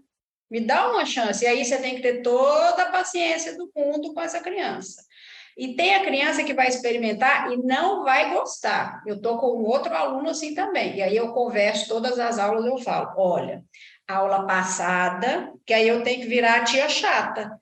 Você está incomodando, você está me incomodando, incomodando o fulano. O fulano quer meditar senta do outro lado hoje, ou então põe do meu lado e fala: hoje você vai ser meu ajudante, você vai ser Gicha, chama Gicha o ajudante, né? Você vai tocar o sino, porque você está muito bom no sino. Que aí já mudo, já ponho ele para fazer alguma coisa. A criança que não quer fazer definitivamente, eu tive um aluno que uma vez me olhou nos olhos e falou: não quero fazer a sua aula. Eu falei: Entendo perfeitamente. O dia que você quiser, porque é você que tem que querer, não é ninguém que tem que falar para você que você tem que fazer, eu vou estar aqui. E esse aluno foi um super aluno meu lá na frente, e tá tudo bem, né? E eu falo isso com as crianças. Quando tá agitado demais ou muito danadinho, eu falo, você tá danadinho, né? Eu falo, você quer participar dessa aula? Porque se você não quiser, você vai voltar para a sala de aula. Eu sou brava, mas o bravo é assim, né? Eu falo, você vai voltar para a professora. Que esse comportamento é o comportamento meditante, gente? Eu pergunto, né? Não, não é. Eu falo, tá atrapalhando todo mundo, não tem condição, né? Você vai perder um monte de coisa legal, já aviso. E, enfim, tem a criança que definitivamente não quer. Eu não obrigo. Não acho que tem que obrigar, eu acho que pode realmente criar um bloqueio. E outra coisa, É, e esse é um, uma coisa. Não quer, não faça, né? Tudo bem. Mas, ah, ninguém quer. Não, gente, aí não dá. Você sabe por quê? Ah, se o fulano não faz, eu também não vou fazer. Não, não pode, porque aí é diferente. Essa escola tem meditação. Agora são os 10 minutos da meditação. Isso aqui é matéria dessa escola, né? O fulano é um caso específico. Você sempre gostou de meditação? Que história é essa? E aí eu, eu converso com eles. E tem uma outra resistência, que é uma resistência de traumas. Isso eu evidencio na prática algumas vezes, né? É, tem criança que não fecha os olhos. Eu falo, vamos fechar os olhos para fazer algum exercício de imaginação. Ela fala, eu não vou fechar os olhos. E eu falo, não tem problema, abra os olhos e fixe seu olhinho num ponto na parede. Tem criança que não deita, né? Isso é uma resistência, é uma resistência específica, por causa de uma motivação que eu não sei qual. Quando eu percebo, porque meu trabalho é todo de percepção, né, gente? Eu não, eu esse ano eu sei o nome dos meus alunos porque eu estou com menos alunos, mas o ano passado eu tinha 200 alunos. Tinha aluno que eu não sabia o nome, mas eu sei exatamente o que está acontecendo com aquele aluno. Aí eu falo, é, exatamente como que ele está, né? Porque o meu, o meu olhar é treinado para observação, né? Então, quando eu percebo que tem alguma resistência em algum sentido com alguma criança, aí eu levo para a escola, né? Levo para a diretoria, levo para a coordenação, para eles é, saberem como levar isso para as famílias. É, uma, duas vezes já apareceu um possível abuso, né? E isso é manifestado nas aulas de plena atenção às emoções, porque demora, as aulas de plena atenção às emoções demoram a acontecer, quase dois meses. A semana, a semana que vem eu vou ter aula de plena atenção com as crianças. Quer dizer, eu estou tendo aula com elas desde janeiro. Por quê? Porque as crianças já precisam ter confiança o suficiente em mim e saberem que aquele lugar, né, é um lugar seguro, ali é um lugar de refúgio. Aquele lugar, elas não serão de maneira alguma é, impactadas com nada negativo. Ela pode se expressar, ela pode qualquer coisa que seja no benefício dela, ali pode ser feito, né? A gente está ali para isso. Então ela se expõe muito, né? Crianças que fazem muito por desenho, né? Desenhos muito impactantes às vezes, e aí a gente fica observando essa criança, né? E tem criança que fala mesmo. Teve uma criança que me falou. Ela não, ela, ela é, verbalizou isso mesmo, né? E aí você perde o rumo, né? Assim, na hora tem que contornar a, a situação com as outras crianças de uma forma que elas não percebam, né? Mas aí é outro tipo de resistência. Então, tem a resistência, essa do não querer fazer é, é muito pouca, viu? Para te falar a verdade, assim, de, é, é, é 95% querem fazer. As crianças, gente, estão com a mente exausta, porque elas estão vivendo a agenda dos adultos. A agenda das crianças de horário de trabalho é a agenda dos pais, dos adultos, então elas estão exaustas. Qualquer coisa que deixe elas quietinhas em silêncio por um minuto, elas estão topando, sabe? E quando e sabem, né, que a criança é muito perceptível, ninguém engana uma criança. Elas sabem que ele está uma pessoa séria, que está fazendo uma coisa que é boa para elas e tudo, e elas acabam fazendo e gostam. 95%. Os que não querem fazer são muito poucos, mas sempre vai ter. Sempre vai ter. E está tudo bem. Um dia ele faz, ah, lá na, lá na infância eu tive um dia uma aula de meditação, aí é adulto, Falo, vou aqui nesse retiro. Que bom, né? Teve já, tá ali. A sementinha tá ali. A gente está trabalhando na oitava consciência, né? Ela é vigilando. Você planta semente é ali, não é aqui. Né, no que a gente está fazendo aqui agora. Você, você simplesmente põe ali. A roda vai girar. Uma hora isso, isso vai frutificar. Quando? Ninguém sabe. Não é esse tempo nosso aqui do relógio, né? nenhuma expectativa que a criança faça isso agora, mas que as que fazem têm um benefício enorme, tem, né? E as famílias veem isso, e movimenta as famílias também, viu? Os pais começam, muitas, é, nesses anos, muitas famílias começaram a fazer, procurar yoga. Quando eu tinha o um grupo lá na Unipaz, várias mães, um pai, matriculou no yoga, nunca tinha feito, mas aí fazia na hora da meditação, quer dizer, vai vindo, né? Vai vindo para esse movimento. Entendi, Raquel. E aí, uh, tem uma outra coisa que eu queria te perguntar, dialogando assim com, com o seu livro, que é um dos capítulos é, você fez de uma maneira diferente, né, que foi citando uma passagem do Thich Nhat Hanh, né, do, do mestre vietnamita Thich Nhat Hanh, e é um trechinho sobre interdependência, né? Eu imagino que por ser uma citação, é, creio que é o único dos capítulos do livro que tem essa estrutura, você deve achar essa passagem bastante importante, né? Poderia falar é, sobre ela? É, é, são, são, são duas coisas, na verdade. Essa, esse, esse mestre, né? Que é um mestre que eu tenho grande deferência e reverência. A imagem, porque essa imagem do dessa parte do livro é o Zazendô, aqui de, de Eixoji. Foi o lugar onde eu primeira vez me sentei em Zazen. Primeira vez na vida que eu sentei Zazen foi nesse lugar. Isso aí é, é o desenho exato do Zendô, que é a sala de meditação, né? Aqui do Mosteiro Eixoji, em Pirinópolis. E essa passagem é do livro O Coração da Compreensão, que é o livro que é muito profundo, assim, é isso. Isso é o Zendô do Exogi, né? Aqui.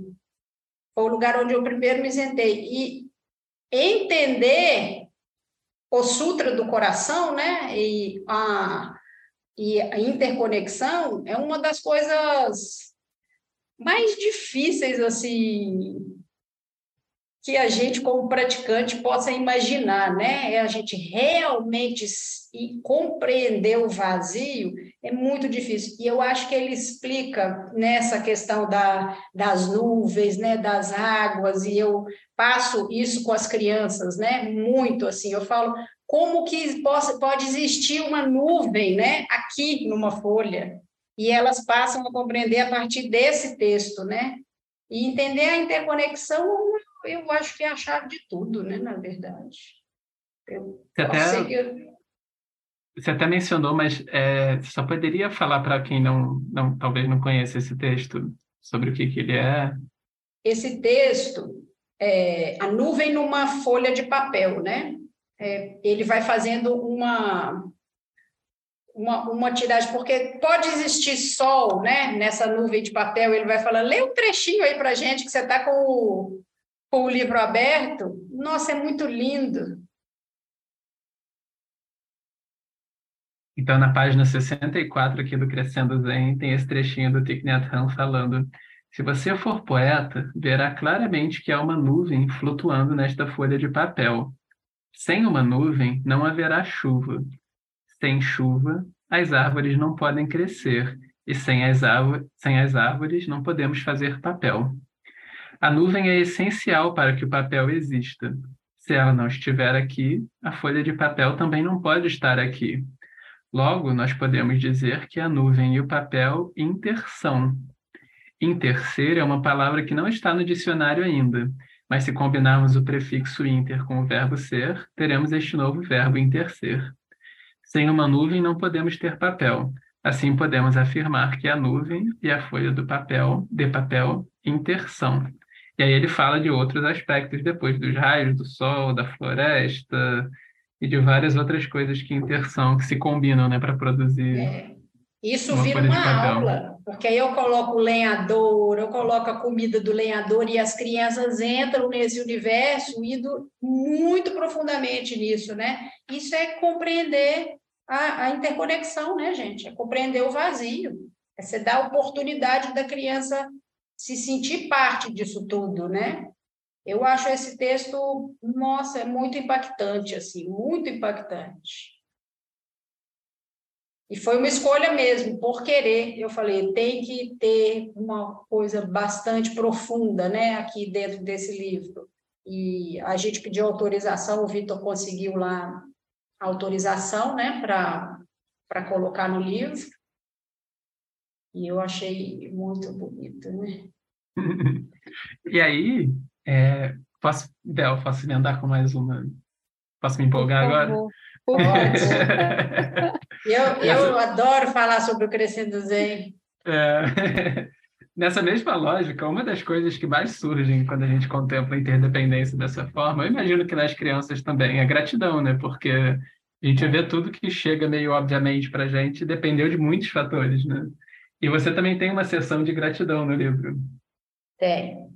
Aí você fala de pessoas da sua família, do, do Vitor Barreto da Luz da Letra, do Zonsa Rinpoche da Kent Foundation, de muitas coisas, né? Você poderia falar um pouquinho sobre esse aspecto de gratidão e por que, que você escolheu incluir uma sessão sobre isso? Eu posso, porque a gente é muito ingrato, né, gente? A gente tende a não, a não perceber o quanto esforço tem para a gente sobreviver, né? A gente nossa sociedade, é, isso é um, um, problema ocidental, não é só do Brasil, né? É, autocentramento e egoísmo, né? Essa, essa, esse olhar só, só a, a, achamos que somos muito independentes, né? Independentes e nós somos completamente dependentes uns dos outros, né? E a primeira coisa que a gente faz nas aulas do Crescendo Zen é a rodinha dos pandas, né? Que a gente senta em roda, todas as aulas, independente do tema, tem a rodinha do panda toda a aula, que são dois ou três minutinhos da barriga de panda. Aí vem o tema seguinte. Porque no Zen é assim, a gente sempre silencia, depois a gente fala. O silêncio vem antes da fala. E aí, as aulas começam com isso e finalizam sempre agradecendo e com mão engaixou. E aí, quando termina, eu falo, então vamos levantar todo mundo, já tem criança correndo para a sala. Eu falo, mas é assim que a gente termina a aula de meditação? Aí eles voltam, a gente dá as mãos juntos, respira juntos e agradece. E aí sempre eu falo, a gente tem que agradecer sempre o quê? Tudo. Nós mesmos, o amiguinho do lado que te ajudou, por estarmos aqui, por estarmos vivos. E aí, sem, isso, essas, essa conversa vai sempre, né? E essa temática de sermos gratos, né? É sempre também que eu posso, ela é elevada. Essa gratidão, no fundo, é o quê? Pelo nascimento humano, né? Por, pelo nascimento humano, é isso, né? E todas as causas e condições que a gente vai criando ao longo da vida, né? Elas são fruto de muita gente por trás disso, né? E a gente tem que aprender a olhar um pouco para essas coisas atrás, assim, não querer ficar olhando só na frente, ser grato por essas coisas. E as crianças precisam aprender, né, gente? A gente tem que ensinar, isso tem que ser ensinado, ensinar a agradecer. Às vezes você, a gente é uma sociedade que não agradece. Ah, me dá isso aí, pega e vai embora, né? Isso no Japão a gente é um resquício muito muito forte assim também, eu acho que ficou comigo, né? Eles eles reverenciam o tempo todo assim, é sempre o outro, o outro, o outro, o tempo todo. Eles ele, no fim da vida os, Japão, os japoneses ficam curvados, né? Existe uma curva mesmo de coluna e a gente percebe que é desse movimento. Tanto os pés, de, de os pés ficam, são para dentro, muitos japoneses andam assim, é por causa de sentar no chão em 6A, e a coluna, né? Os velhinhos têm a coluna realmente arqueada, de tanto vira para frente. Agradecem, agradecem, reverenciam, reverenciam o tempo todo. E a gente vê o impacto de ações assim, quando você mora né, num lugar assim, é, que parte de uma outra perspectiva mental mesmo, o impacto disso socialmente é muito violento de assistir, assim, sabe? Como as coisas funcionam coletivamente. Tem coisa ruim? Tem, né, gente? Todo lugar tem. Mas a porcentagem é assim, 10% ruim, 90% muito bom. Então, é, é isso, é a gente criar esse hábito, né? de ser grato, simplesmente reclamar menos. A gente é uma sociedade que reclama demais. E a gente é muito privilegiado, a gente não está em posição de reclamar de nada. Nada. Nós aqui, ninguém, só da gente estar tá na internet, você tem uma linha para falar em algum lugar, você é privilegiado. A gente não está em posição de reclamar e as crianças precisam também fazer esse esforço, porque repete, né, às vezes, as, as falas dos, das famílias, nunca tem satisfação, né? A gente precisa ter satisfação genuína. Nossa, exatamente. Isso, quando a gente fala de satisfação né, genuína, quantas vezes que a gente realmente se conecta com isso, né? Sempre tem aquela, não, mais, é aquele mais de fundo que sempre, não, sim, mais, poderia, né? Não é tem o... fim. Nunca vai ter fim, porque o samsara não tem fim. Então, se você ficar nesse lugar, você vai ficar nesse lugar o resto dos tempos, né? Porque não tem fim. E tá tudo bem, tá muito bom aqui agora, né? Tá tudo ótimo aqui. Até no ruim tá bom. Até no ruim tá bom. A gente aqui adoece, tá bom, porque eu posso ir lá na farmácia e comprar um remédio. Eu posso engolir o remédio. Sempre a gente pode pensar na perspectiva boa. Sempre, até no ruim. Então, é uma mente que tem, é treinada, né, gente? Isso é treinamento, porque a gente é condicionado para caminhar como o mundo caminha, né? E isso que você falou, né? Isso tem que ser ensinado para as crianças também. Tem né? que ser ensinado. Tem que ser ensinado. Você falou que acho que já teve mais de 500 alunos, né, Raquel? Não, muito mais. Mais de 2 mil. Nossa.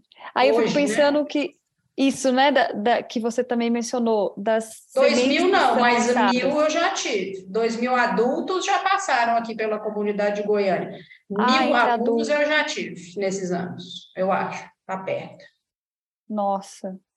E, e aí são essas sementes que você mencionou em algum momento, né? As sementes que são lançadas, pensando nesse tanto de, de crianças, aí tem os familiares, aí tem as pessoas da escola, e isso vai, vai seguindo, né?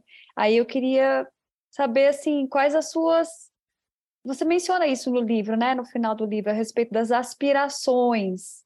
Aí você trouxe isso agora da importância da gratidão e também eu acho que tem esse, esse aspecto da importância de aspirar também, né? Pensando nessas sementes, pensando em tudo que foi feito, nas coisas que vão vir desses movimentos que você já fez e que a gente não tem nem ideia do que pode acontecer, mas eu queria te ouvir assim a respeito das suas aspirações, aspirações para esse projeto, aspirações a, a partir dos alunos tantos que você teve.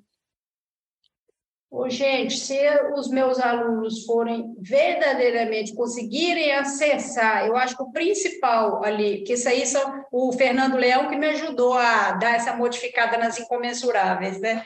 Falei, vamos escrever, eu vou escrever aqui uma, umas incomensuráveis para as crianças e você me ajuda se eu estou viajando muito na maionese. E aí fiz essas incomensuráveis. Eu acho que o principal aspecto desse, desse lugar aí das incomensuráveis é acessar as sementes de felicidade, né? Porque ela está lá. Ela está lá, está tudo ali, né, gente? Está tudo ali. E a gente precisa só acessar. Eu acho que se os meus alunos forem conseguirem né, enxergar esses lugares dentro deles, que tudo está dentro da gente, que não está fora, como a gente é tendencioso a achar sempre que as coisas, tudo está sempre fora, ou em algum lugar que eu ainda não fui, ou em alguma coisa que eu ainda não fiz, ou, e nesses lugares, eu acho que já está, meu trabalho já valeu, assim, se eles conseguirem enxergar que está tudo disponível ali para eles, né? Agora, as questões práticas existem, né? Eu tenho muitas aspirações, assim, para o Crescendo Zen, é, a médio e longo prazo é que uma das principais, e que eu já tenho começado a me movimentar nesse sentido, é que ele seja um instituto. Ele tenha vários braços, né, um instituto com várias áreas de, de atuação, com áreas dentro do yoga, da medicina, da neurociência, da nutrição, pessoas que estejam dispostas, a escolas. Então, assim, eu tenho sonhos grandes, né, para o Crescendo Zen. Vamos ver se eu vou conseguir executar esses sonhos. É, no, a perspectiva do Zen, ela, ela é uma perspectiva muito direta, assim, do aqui e agora, né? Eu faço planos lá para frente, mas eu estou mais preocupada aqui com a filmagem que eu tenho que fazer amanhã, sabe? Eu não fico muito me, me pegando em coisas que estão um pouco distantes assim, e nem aspirando grandes coisas lá para frente, não. Eu simplesmente faço o que eu acho que eu tenho que fazer, dentro da minha caminhada e dentro assim. Eu tento passar o que está me sendo passado pelo meu mestre. É só isso. Eu não fico muito esperando assim que alguma coisa aconteça, não, porque eu acho que é muito pouco, na verdade, o que eu tenho para né, dentro de tantos, tanta gente maravilhosa eu acho que é uma tentativa, né, de tentar passar o que o meu mestre me passa, é só isso, sem grandes expectativas. Saikawa Roshi, que foi o Sokan aqui, ele tinha uma, uma fala que é assim, caminhe que o caminho se abra, né? Eu vou assim, eu vou caminhando. Vou caminhando, aí tenho uma ideia, vou lá e tento, faço, não deu certo, tá bom, e eu caminho cuidadosamente, né? E assim, eu vou batendo nas portas mais ou menos que eu acho que não vão dar muito, muito errado, assim. E tem dado certo. Vou andando aí dentro do meu, meu passinho é de panda, né? Meu passinho é bem de panda mesmo. Vou andando. A gente costuma encerrar as nossas entrevistas com a seguinte pergunta, Raquel. De tudo que você aprendeu na sua trajetória, o que você mais gostaria de dividir com as pessoas nesse momento?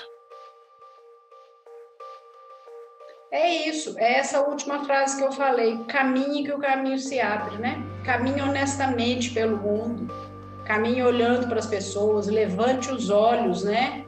Levante os olhos para as necessidades do outro, tente enxergar, tente se colocar no lugar do outro, né? Treine essa mente, que não seja só o seu eu, né? O seu olhar sobre si mesmo, que a gente começa assim, mas treine essa mente. Eu, eu penso muito nessa perspectiva sempre.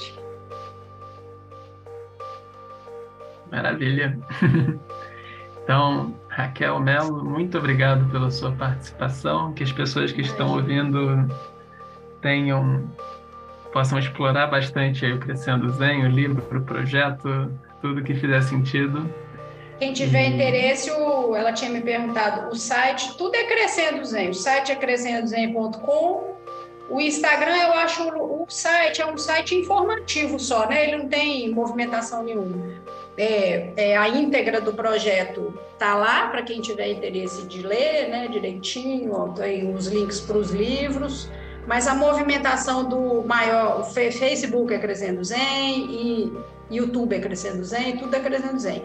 E o arroba é Crescendo Zen, que é o Instagram, é onde tem mais movimentação, porque as aulas são postadas todos os dias, né? Eu, eu mostro como aquilo está sendo, o que está sendo feito com as crianças todo dia, então tem sempre movimento, né? Hoje mesmo fui almoçar com um amigo para ir para orquestra, uma orquestra filarmônica com meninos de rua que tem aqui em, em Teresópolis de Goiás, crianças carentes, a gente vai levar para eles, fica essas coisas, a movimentação do projeto, né, do que está acontecendo, é só no Instagram, a maioria tudo lá, quem quiser ir lá dar uma olhada. TikTok crescendo Zen? O TikTok, você sabe que estão me pedindo, mas você Olha sabe que estão me pedindo? A publicitária, né? Essa pegada comercial eu sofro demais, porque, nossa senhora, se eu. Mas deve trazer eu... benefício. Porque deve ter uma dia que já estão já estão olhando aí o benefício. A minha publicitária, ela, ela fala, ela fala, você já tinha que estar no TikTok. Eu falei, Jailma, pelo amor de Deus, não me arruma mais nenhuma Que rede. horas, né? Você vai alimentar isso tudo. Né? Ela falou, os pais, as suas crianças estão no TikTok e lá elas vão levar isso para as famílias, né? Então eu vou ter que pensar o que, que é essa abordagem no TikTok, assim, né? Porque, ah, mas eu não vou dar conta de alimentar isso, não. Eu não tenho muita paciência, não, gente. Né? Não sei, estou pensando, vamos ver. Vamos ver. Então, Raquel, muito obrigado pela sua participação. De nada. Lopes, muito obrigado pela participação também. Não vai ser a primeira. Aliás, foi a primeira, não vai ser a última. Raquel, muito obrigada. Muito nada, obrigada gente. mesmo. Fico à disposição aí do que precisarem. Muito bom, te agradecemos Ok? muito. Tá bom. Então nos vemos em 15 dias, se a impermanência permitir.